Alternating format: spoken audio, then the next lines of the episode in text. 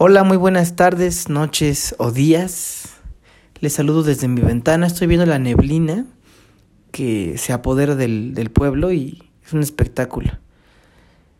Quienes, quienes me tengan en Facebook pues podrán ver algunas fotos que a veces subo y, y bueno, pues desde aquí les, les comparto. Bien, pues vamos a continuar con el podcast. En el, en el podcast pasado hablamos sobre la primera parte de este libro que estoy eh, analizando para ustedes. Este libro se llama Secretos de la Mente Millonaria. Para mí y para mucha gente es uno de los libros fundamentales eh, para todo aquel que quiera cambiar su, su mentalidad y dirigirse hacia, hacia la prosperidad. Voy a empezar con una frase que dice así. Tu patrón del dinero es como un termostato. Si la temperatura de la habitación está a 22 grados, todo apunta a que el termostato esté programado para 22 grados. Pero ahora es cuando se pone interesante. Es posible que, por estar la ventana abierta y hacer frío, la temperatura de afuera entre en la habitación y pueda descender a 18 grados? Por supuesto, pero ¿qué acabará ocurriendo? Que el termostato se disparará y elevará de nuevo la temperatura a 22. Lo decíamos la vez pasada.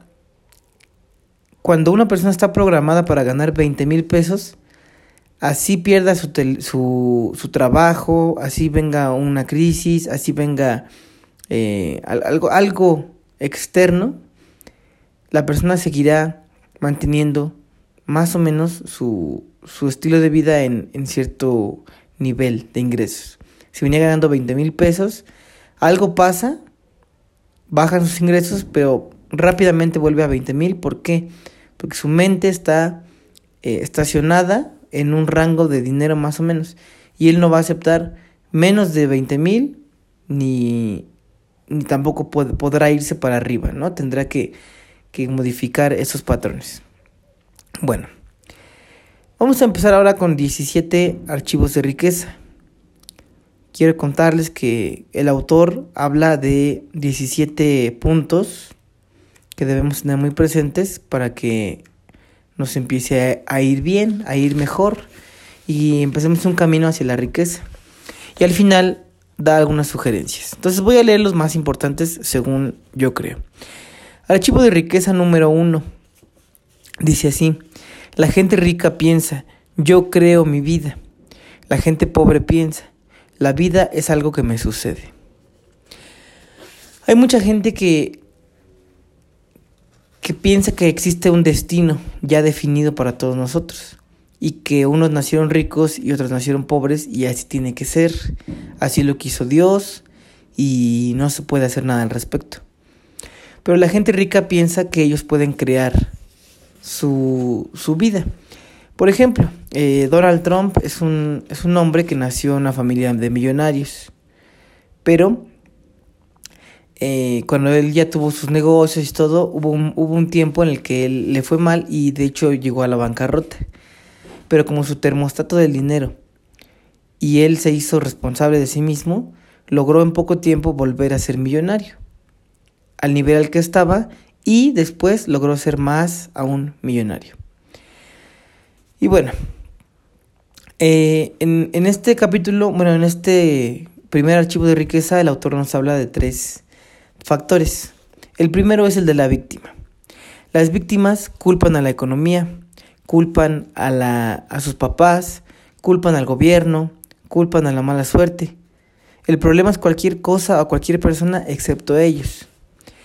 Entonces, cuando uno quiere este punto eh, mejorarlo, tenemos que sernos responsables de nuestra propia vida.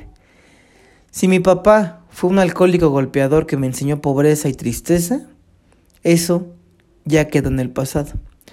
Nosotros debemos tomar las riendas de nuestra vida, decidir no ser igual que, que mi papá en este caso, y, eh, y, y no hacernos la víctima, no hacernos los culpables, hacernos responsables de nuestro propio éxito. Obviamente no hablo de mi de mi historia personal. Mi papá es una persona súper eh, trabajador, siempre, súper fuerte, siempre trabajó para nosotros y yo no tengo nada que reprocharle en ese aspecto. Yo solo puse el ejemplo. Pero las víctimas culpan a, sus papás, culpan al gobierno, culpan a las circunstancias, culpan las crisis. Pero no, un verdadero triunfador toma, toma el toro por los cuernos y aunque, aunque parezca que la culpa de algunas cosas es de alguien externo, un triunfador siempre va a decidir eh, echarse la culpa, digámoslo así. Decir, no, esto pasó porque yo fui responsable, ¿qué puedo hacer para que no me vuelva a pasar? Ok, entonces la víctima se echa la culpa. Eh, el aspecto número dos es... A ver, por aquí estaba. Bueno, el aspecto número dos es justificarse. Cuando una persona eh, le preguntan, ¿y tú por qué no eres rico? ¿O por qué no te va bien en la vida? Ah, es que yo... No, como yo, yo no quiero ser rico, porque los ricos son malos. No, es que los que tienen dinero son malas personas. No, es que eh, la gente que, que, le va bien es porque, no, seguro están malos pasos, seguro eh, le han robado a alguien o etcétera. Entonces la, la gente, la víctima, también llega a justificarse justifican que, les va mal porque tuvieron un accidente, porque la gente que es rica eh, es mala, etc. Entonces se justifican, ¿ok? Eso es lo que hay que eliminar también. Y el tercer punto es eh, las quejas. Aquello en lo que te centras se expande. Entonces si yo me quejo, estoy atrayendo más de lo mismo. Hay otro, hay otra frase que dice, otra Sí, otra frase que dice, la queja trae pobreza, la gratitud abundancia. Entonces siempre que estés en, algo y, te quejes, eh, te va a llegar eh, más de lo mismo. ¿Ok? Bueno, luego dice así, lo semejante atrae a lo semejante. Cuando estás quejándote, lo que en realidad atraes a tu vida es desgracia. Yo permanezco lo más lejos posible de los que se quejan, porque la energía negativa es infecciosa. En los próximos siete días te desafío a no quejarte en lo absoluto y verás grandes cambios en tu vida. ¿Ok? Entonces esos son los tres puntos del primer archivo de riqueza. ¿Qué saca la gente de, ser, de hacerse la víctima? Siempre. La respuesta es atención. Hemos confundido la atención con el amor. Cuando tú estás con alguien, con, o con algunas personas y le dices, es que me, me caí, me duele mi pie y por eso no he trabajado, es que está bien jodido porque la situación, porque el, el, peje y no sé qué.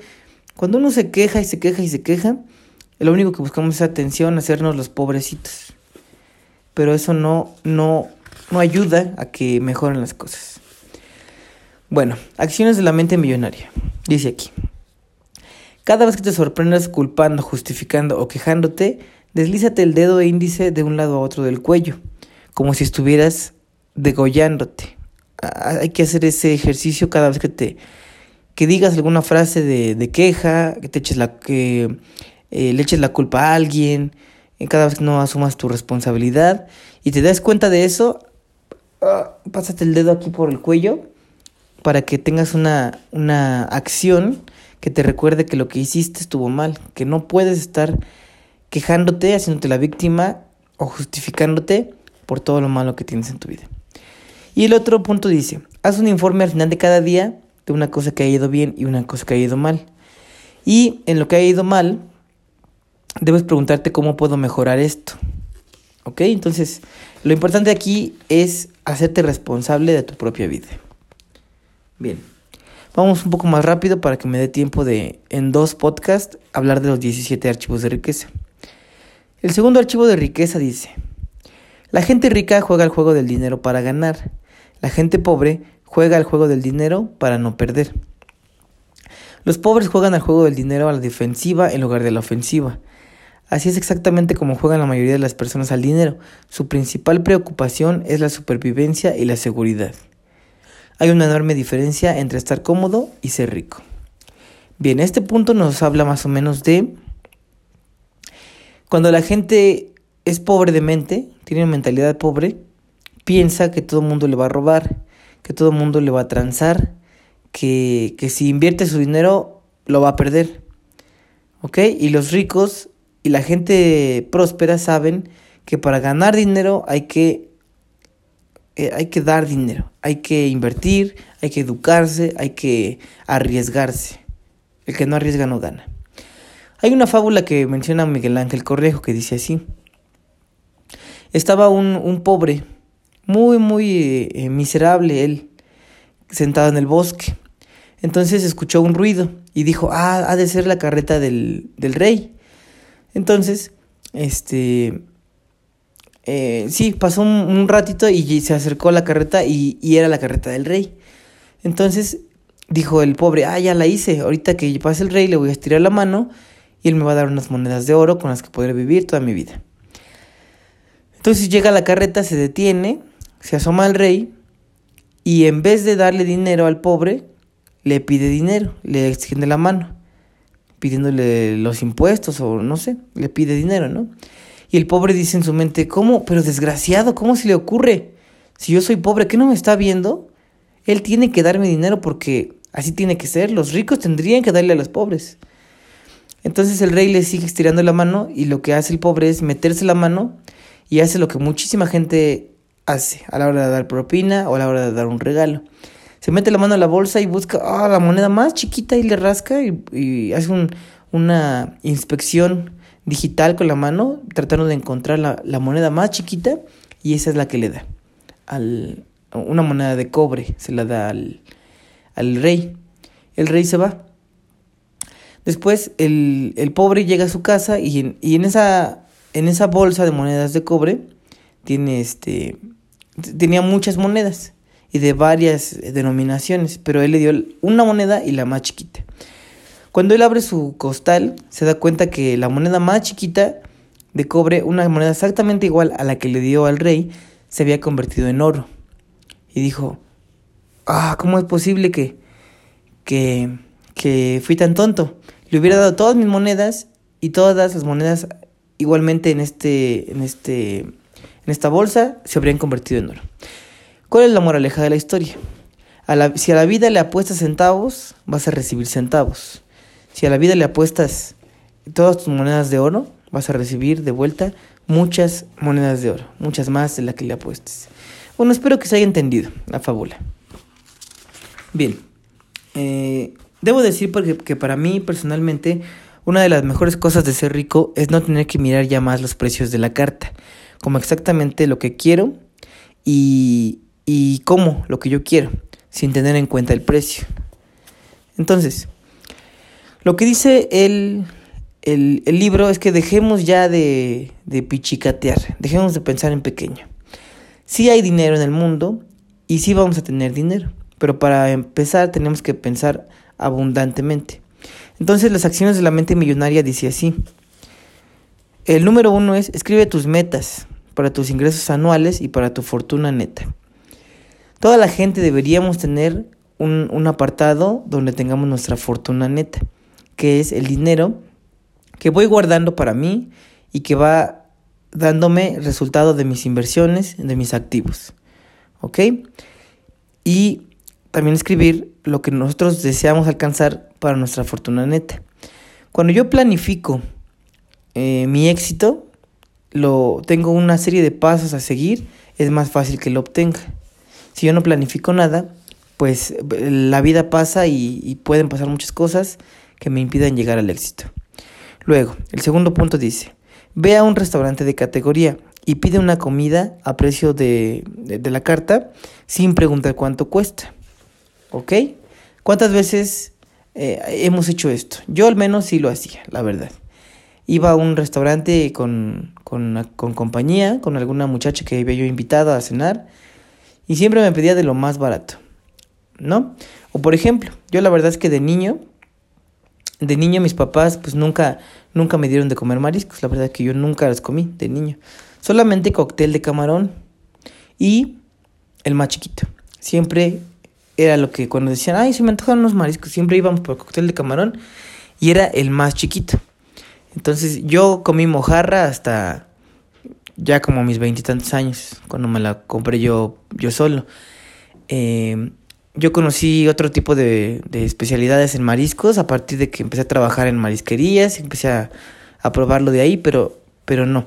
Entonces, debemos de vez en cuando darnos un lujo, eh, ir a un lugar bonito, que nos guste, que nos traten bien, que sea de cierto nivel de, pues sí, de servicio y de lujo y pedir lo que nosotros queramos sin mirar el precio. Obviamente ir preparados para eso, pero debemos darnos esos espacios.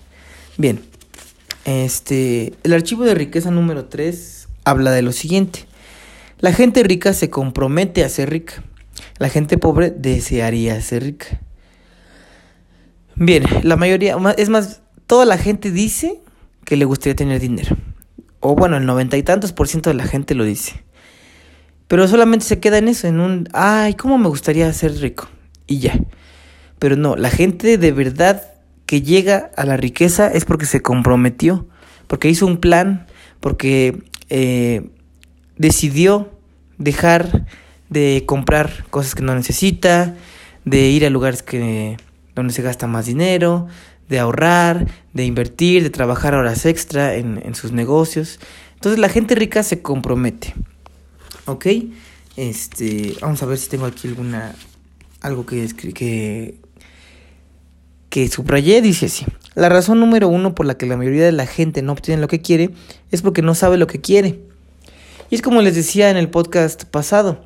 Si yo llego con mi amigo y le digo, oye, hay que hacer un negocio juntos para que ganemos 100 mil pesos el próximo mes, mi amigo me puede decir, ah, estás loco. ¿Cómo crees que 100 mil pesos el próximo mes? ¿Por qué? Porque la gente no sabe lo que quiere y no se cree capaz de lograr lo que quiere. Entonces, eso es un, ese es lo, lo principal por lo cual la gente no llega a la riqueza.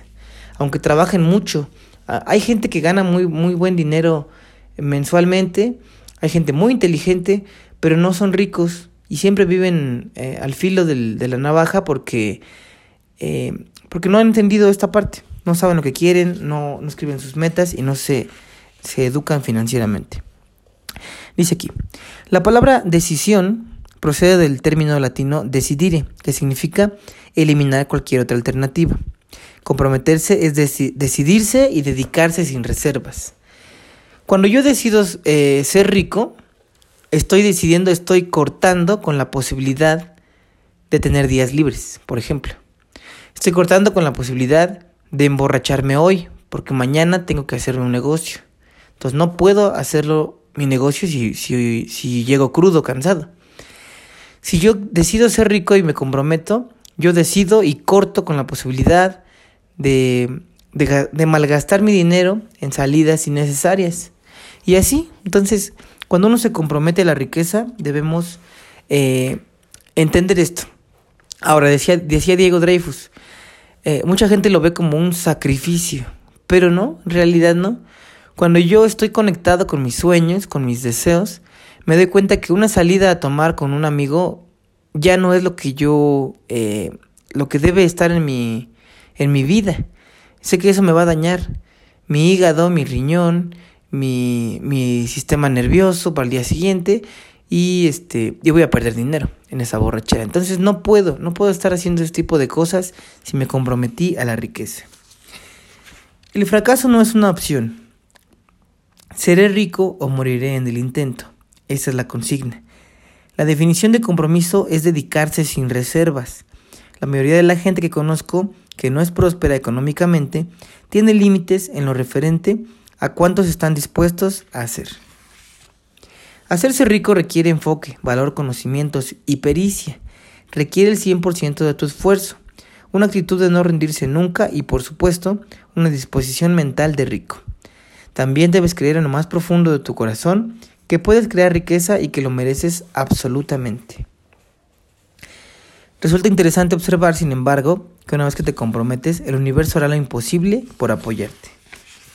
Y no solo el universo. Cuando tú eh, estás por la vida sin metas, sin decidir ser alguien mejor, eh, pasan los días y puedes estar aburrido y le llamas entonces a un amigo para que eh, salgan a, a, caminar, a dar la vuelta y a platicar de la vida, pero pero así como, como dejando que pase el tiempo, como para matar el tiempo. Entonces, la gente rica, como, como lo dijimos, se compromete a ser rica. Eh, requiere toda tu disposición mental y que en tu corazón creas absolutamente que lo puedes lograr. Quiero decirles que, bueno, yo apunté en una hoja, eh, esto lo estoy confesando en este podcast, que yo me comprometo a ser millonario para el para enero del 2023. Eso quiere decir que tengo un año y medio para ser millonario. ¿Y qué es ser millonario?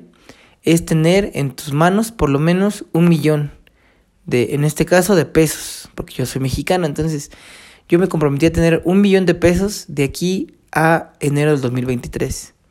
Para lograrlo me comprometo a, eh, a usar todos los servicios con la mejor calidad posible en los negocios que yo decida hacer de aquí a esa fecha. Entonces, eh, pues bueno, las acciones de la mente millonaria de este tercer archivo dice así, en el número uno, escribe un párrafo corto explicando por qué exactamente es importante para ti crear riqueza. Sé concreto. Yo lo hice y ese se los leeré eh, en otro podcast. Número dos, queda con un amigo familiar que esté dispuesto a apoyarte. Dile a esa persona que quieres evocar el poder del compromiso. Ponte la mano el corazón y di lo siguiente. Yo me comprometo a convertirme en millonario antes de... Pídele a tu amigo que afirme, yo creo en ti. Después, di gracias. Postdata. Para reforzar tu compromiso te invito a que te comprometas... Ah, bueno, eso ya es publicidad del libro. Bien, ahora pasamos al archivo número 4. Dice así. La gente rica piensa en grande. La gente pobre piensa en pequeño. Eh, vamos a ver otra, otra frase, dice así. ¿Hay alguna diferencia de ingresos entre alguien que tiene a 10.000 personas por debajo de él y alguien que tiene a 10? Yo diría que sí. La finalidad de nuestra vida es añadir valor a la gente de esta generación y de las siguientes. ¿Conoces la definición de empresario? La que nosotros usamos en nuestros programas es la de la persona que soluciona problemas a la gente obteniendo por ello una ganancia. Bien, eh, cuando decimos pensar en grande, no, no, no estamos pensando en que, ay, mágicamente voy a ganar 40 mil millones de pesos. No. Cuando decimos pensar en grande, nos referimos a tener un mayor impacto. ¿Qué es un impacto? Es llegar a más personas y ayudarles a solventar una necesidad, un deseo o algo, eh, algo que necesiten. Entonces, cuando yo, por ejemplo, si yo vendo sándwiches en la calle. Si yo diariamente vendo 10 sándwiches, mi impacto está llegando a 10 personas. Obviamente si mis sándwiches son muy sabrosos, esas 10 personas me van a recomendar y tal vez eh, ya necesite hacer más porque se acaban muy rápido, entonces voy a hacer 20 sándwiches. Tal vez después necesite hacer 50 sándwiches y tal vez ya no me dé abasto en ese lugar. Tal vez ya tengo tanto dinero y ya solventé este, todo lo que puedo en, ese lugar y ahora necesito abrir una segunda sucursal.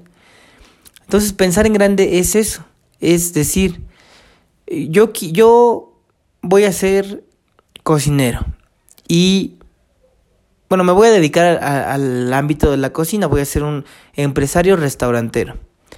Pero yo quiero que mi fórmula secreta de, de pollo llegue a todas las alacenas, a todas las cocinas y a todas las personas en el mundo.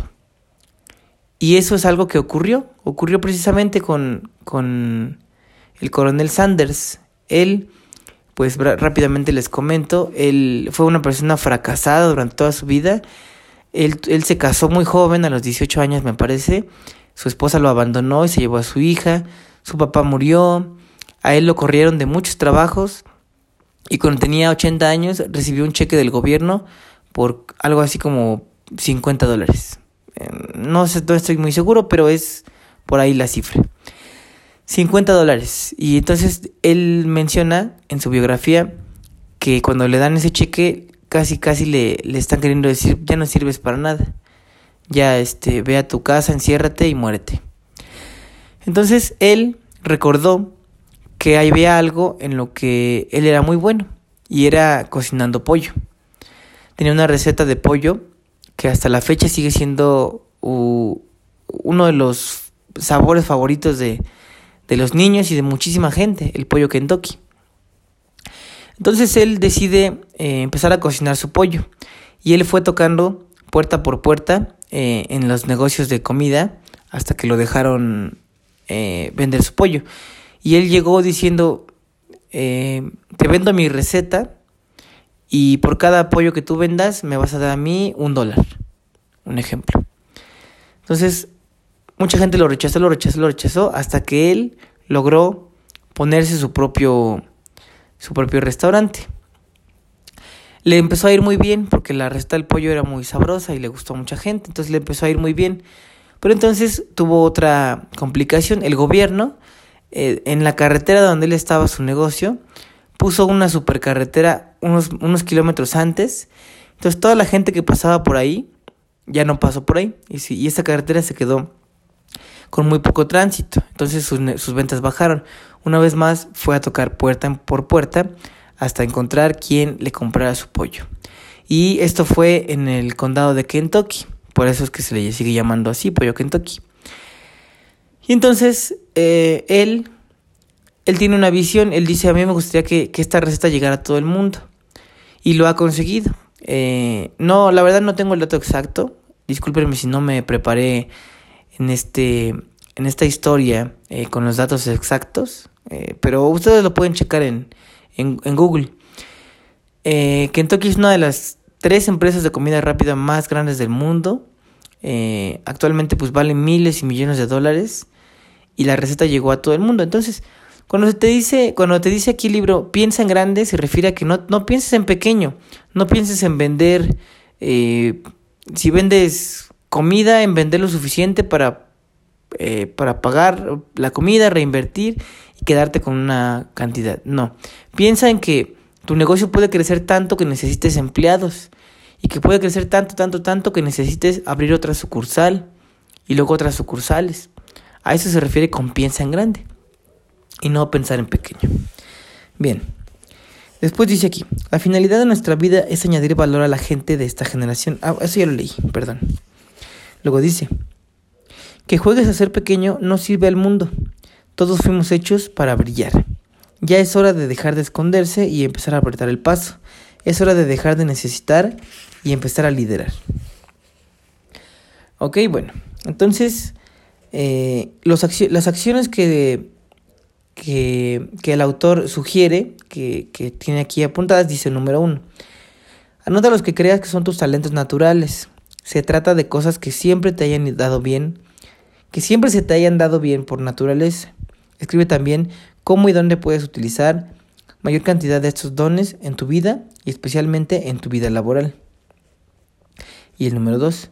Anota o devánate los sesos con un grupo de gente cómo puedes solucionar los problemas a 10 veces más personas de las que ahora abarcas en tu empleo o negocio.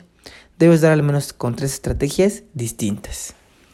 Lo que les decía, si yo, por ejemplo, en mi negocio vendo comida y diariamente atiendo a unas 30 personas, tengo que ver ahora cómo hacerle para poder eh, servir a 300 personas.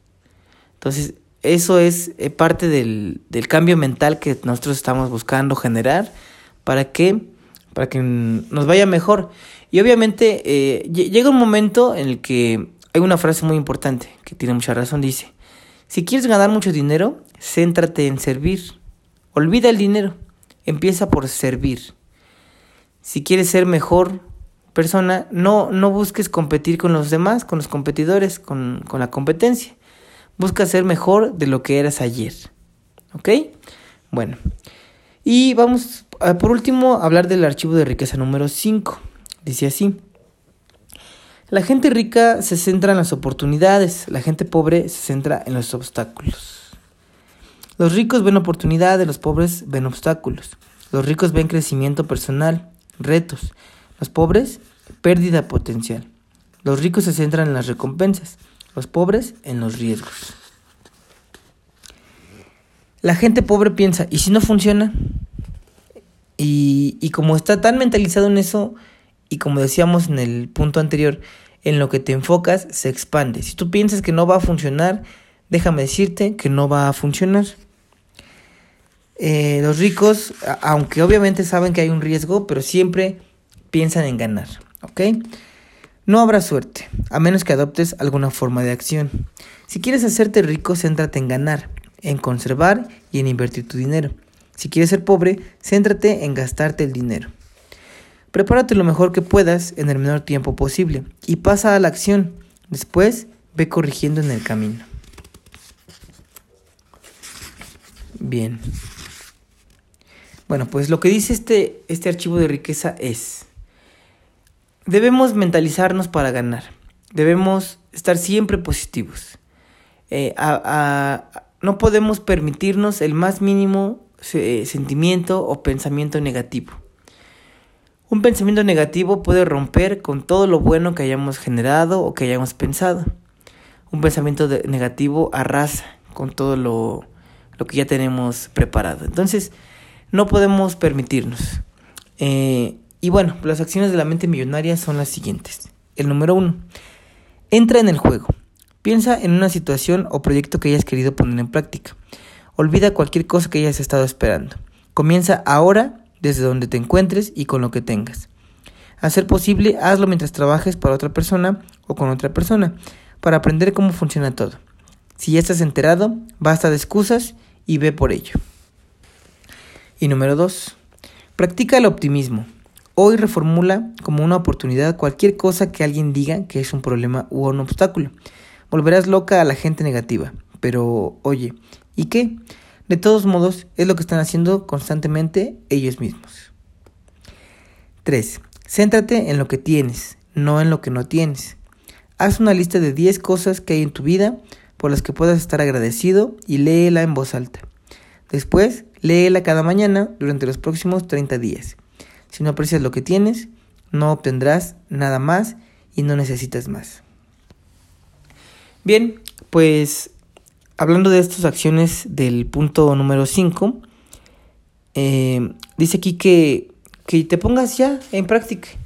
Mira, yo a mí me pasaba mucho esto, que a veces yo pensaba tanto las cosas, las analizaba, las estudiaba tanto, que al final era el miedo el que no me permitía aventarme a hacer las cosas. Eh, hay una frase que, que dice así, tanto análisis es parálisis. Y sí es verdad. Eh, y hay otro, mm, Diego Dreyfus lo dice de esta manera. Es como aventarnos un clavado.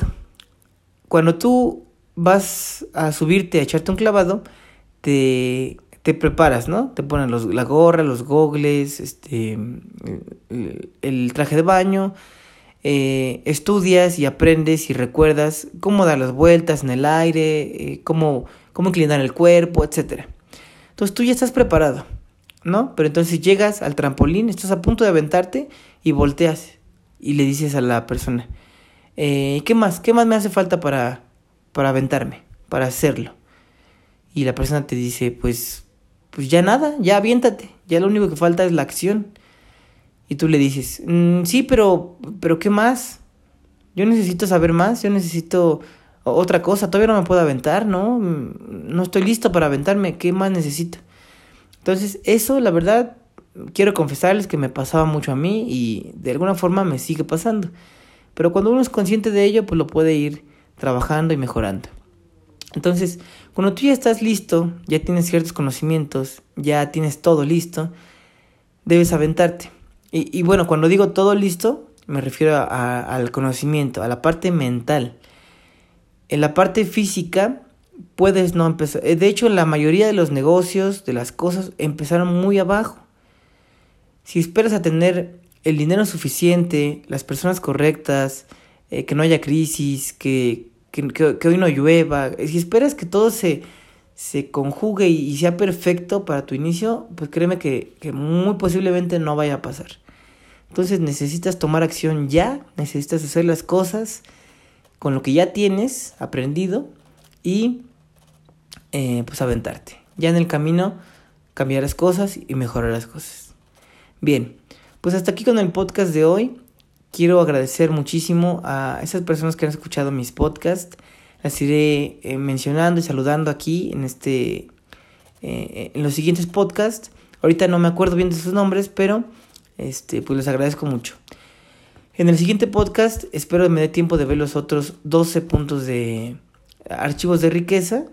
Y bueno, pues que pasen una excelente noche el día de hoy. Disfruten mucho y nos vemos. Chao.